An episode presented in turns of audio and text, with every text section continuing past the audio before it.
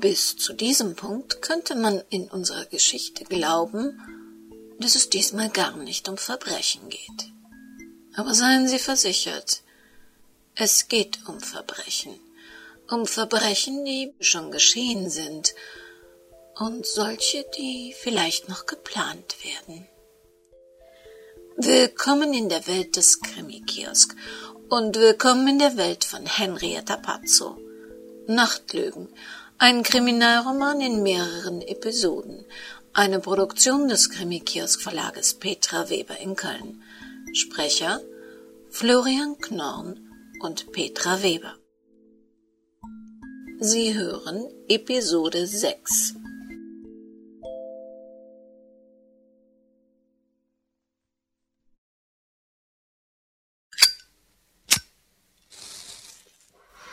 Daniela Löhr blies Zigarettenqualm in die kühle Morgenluft. Ja, das tat gut. Es war kühl, aber der Herbst war dieses Jahr ungewöhnlich warm gewesen. Es gab Nachtfrost, aber die große Kälte hatte noch nicht eingesetzt. Zum Glück. Dieser Job als Luna Lightly machte ihr zu schaffen. Es war schon schlimm genug, sich drei Jahre lang Nacht für Nacht als ewig heitere und gut gelaunte Luna Lightly mit den Sorgen, Nöten und Ängsten schlafloser Menschen auseinanderzusetzen. Ob sie logen oder nicht, sie waren sehr oft Menschen in Not, brauchten jemanden, der ihnen nur mal zuhörte. Ganz zu schweigen von diesem schrecklichen Unfall. Es schien, dass Glückliche gut schliefen und sich nicht nachts ans Telefon hängten. Nahm man mal die zwei oder drei Bräute raus, die vor Aufregung nicht schlafen konnten und sie kichernd zugeblubbert hatten, hatte sie sich drei Jahre lang das Unglück anderer angetan. Und jetzt noch diese Ungewissheit, ob die, die anriefen, zur Schauspieltruppe von Frankie und Maurice gehörten oder echt waren. Ob die beiden sich womöglich nach der Sendung totlachten über ihre mitfühlenden Worte, ihre Ratschläge. War dieser Herbert zum Beispiel nun echt? Oder auch nur ein Kumpel von Frankie? Er klang echt. Sie hatte ihm jedes Wort geglaubt. Und dann war ja auch noch Tom.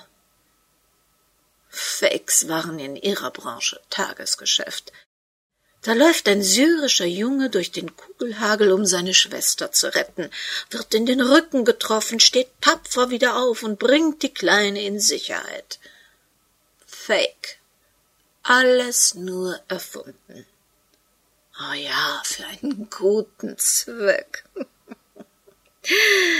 Daniela Löhr kannte auch den guten Zweck.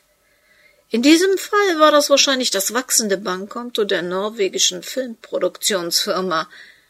Aufmerksamkeit, wurscht ob positiv oder negativ, brachte Aufträge.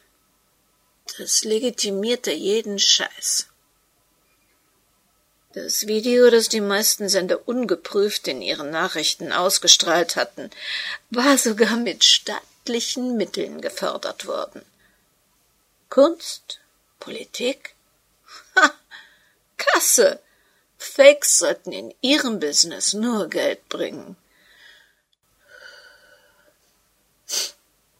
Ein Scheiß-Business. Ihr war klar, dass sie das nicht mehr lange ertragen konnte.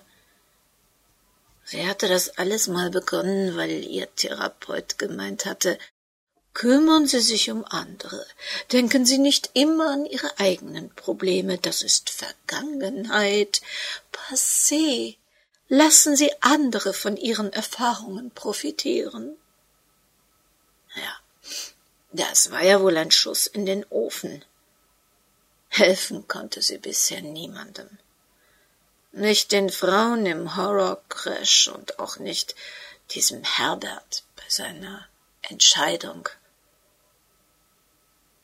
Ja, es war Zeit, nach Hause zu gehen. Zu dem Mann, der sie liebte, der Nacht für Nacht auf sie wartete und für den sie alles tun würde.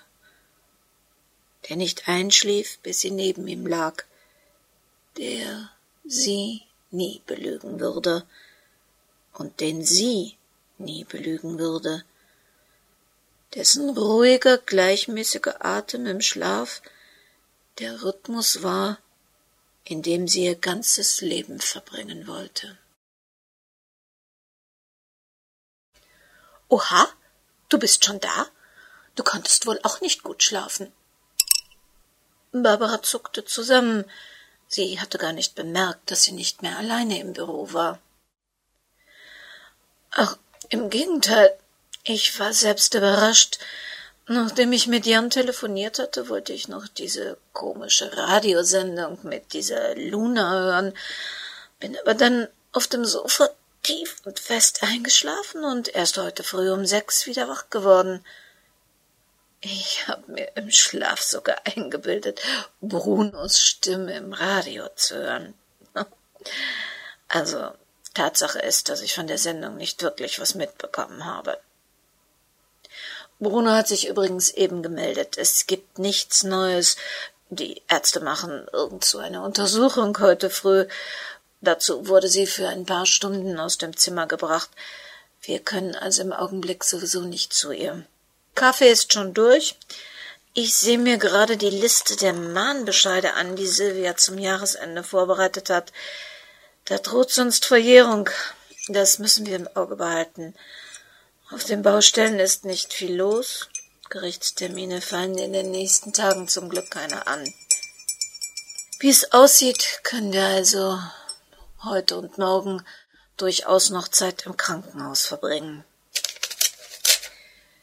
Die Lüge ist wie ein Schneeball. Je länger man ihn wälzt, desto größer wird er. Martin Luther Du hast mit Jan gesprochen? Oh, ich mochte diesen Abreißkalender noch nie. Das heißt dann wohl nein. Mein Gott, du klingst schon wie Silvia. Ich nehme das mal als Kompliment. Sag mal, weißt du, in welchem Ordner im Computer sie ihre privaten Fotos speichert? Äh, du willst doch jetzt nicht ihre privaten Dateien durchschnüffeln. Nicht durchschnüffeln. Ich suche ein Foto, das sie vor einem halben Jahr als Bildschirmschoner hatte. Hätten wir nicht Besseres zu tun? Wir wollten doch gleich wieder ins Krankenhaus Bruno ablösen. Sie hat ihre Bildschirmschoner in einem Ordner. Wonach suchen wir denn genau? Also das muss ein Foto von einem Auto sein.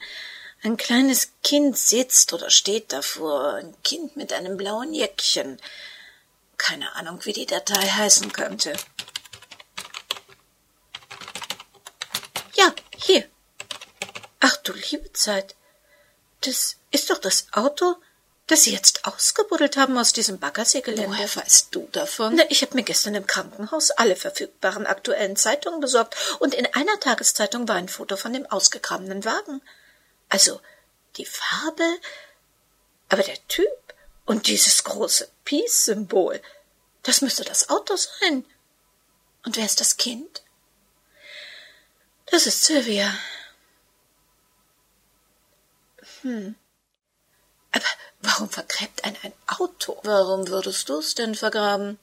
Vielleicht, vielleicht, wenn ich einen Unfall gehabt hätte. Jemand war schwer verletzt und ich bin einfach abgehauen. Oder wenn ich es beim Verbrechen benutzt hätte. Sonst könnte ich es ja verkaufen oder verschrotten. Selbst wenn ich die Gebühren zahlen müsste. Also bevor ich so ein Riesenloch buddel, das ist echt Arbeit. Du kannst dir also auch nur unangenehme Szenarien vorstellen. Nichts Normales. Nein, mir fällt kein Grund ein, warum sollte einer den Kraftaufwand, ein Auto zu vergraben, betreiben, wenn es sich nicht um irgendetwas Illegales handelt. Hat dir Silvia mal von ihrer Familie erzählt? Nicht viel. Soweit ich verstanden habe, hat sie keine mehr. Dafür spricht ja auch, dass Bruno ihre Patientenverfügung und ihr Testament hat. Er hat doch ein Testament? Ja. Sie ist erschreckend durchorganisiert. Hat man übrigens sehr oft bei Kindern, die sehr viel alleine klarkommen mussten. Stimmt. Sie hat mir erzählt, dass sie bei ihrer Oma aufgewachsen war. Wie hat sie noch gesagt? Aufenthaltsort der Mutter unbekannt. Auch nicht sehr schön. Such doch bitte noch einmal in Ihren privaten Dateien nach einer Mail oder irgendwie einer Nachricht von einer Ricarda. Das muss aus dem Frühling dieses Jahres gewesen sein.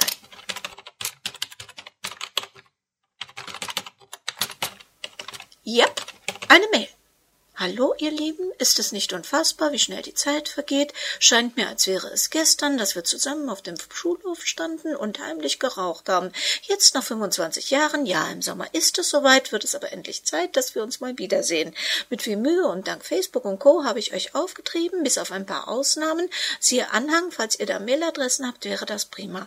Also alte Fotos rauskramen. Am Samstag, 17. Mai 2014, erwarte ich euch im Mühlenkrug, falls ihr etwas zum Übernachten braucht, schickt mir eine kleine Info, dann können wir wie früher die Nächte durchmachen. Wir sehen uns, eure Ricarda.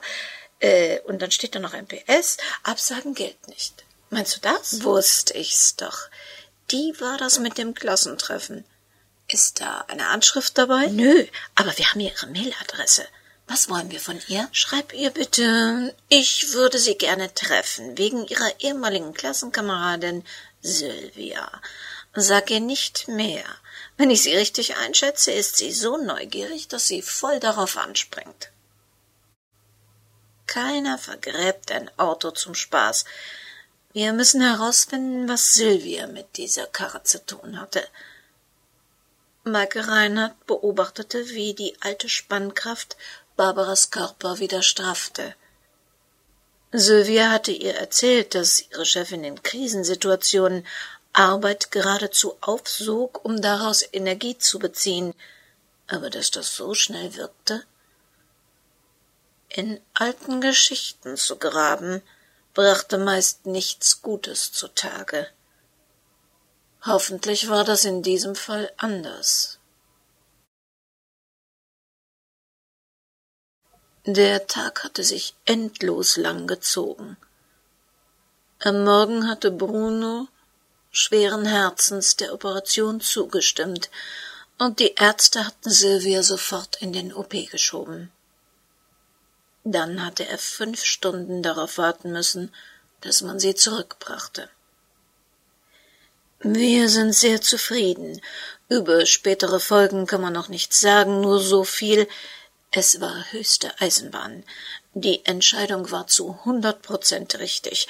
Sie hätte sonst kaum eine Überlebenschance gehabt, hatte der Arzt aufmunternd zu ihm gemeint. Gegen Mittag waren Barbara und Maike eingetroffen. Erst da hatte er ihnen die ganze Wahrheit über die Untersuchung gesagt. Blass waren die beiden Frauen geworden und gleichzeitig erleichtert über die gute Nachricht des Arztes. Im Lauf des Nachmittags hatte sich dann Sylvias Zustand tatsächlich weiter stabilisiert. Die Schwestern und Ärzte hatten sie alle nach Hause geschickt. Wenn sich etwas verändere, würden sie anrufen. Zeit für eine Dusche und Schlaf. Doch trotz oder vielleicht wegen der Übermüdung konnte Bruno keine Ruhe finden. Mal reinhören, was es heute bei Luna Lightly gab. Über nächtliche Radiosendungen schlief er erfahrungsgemäß schnell ein.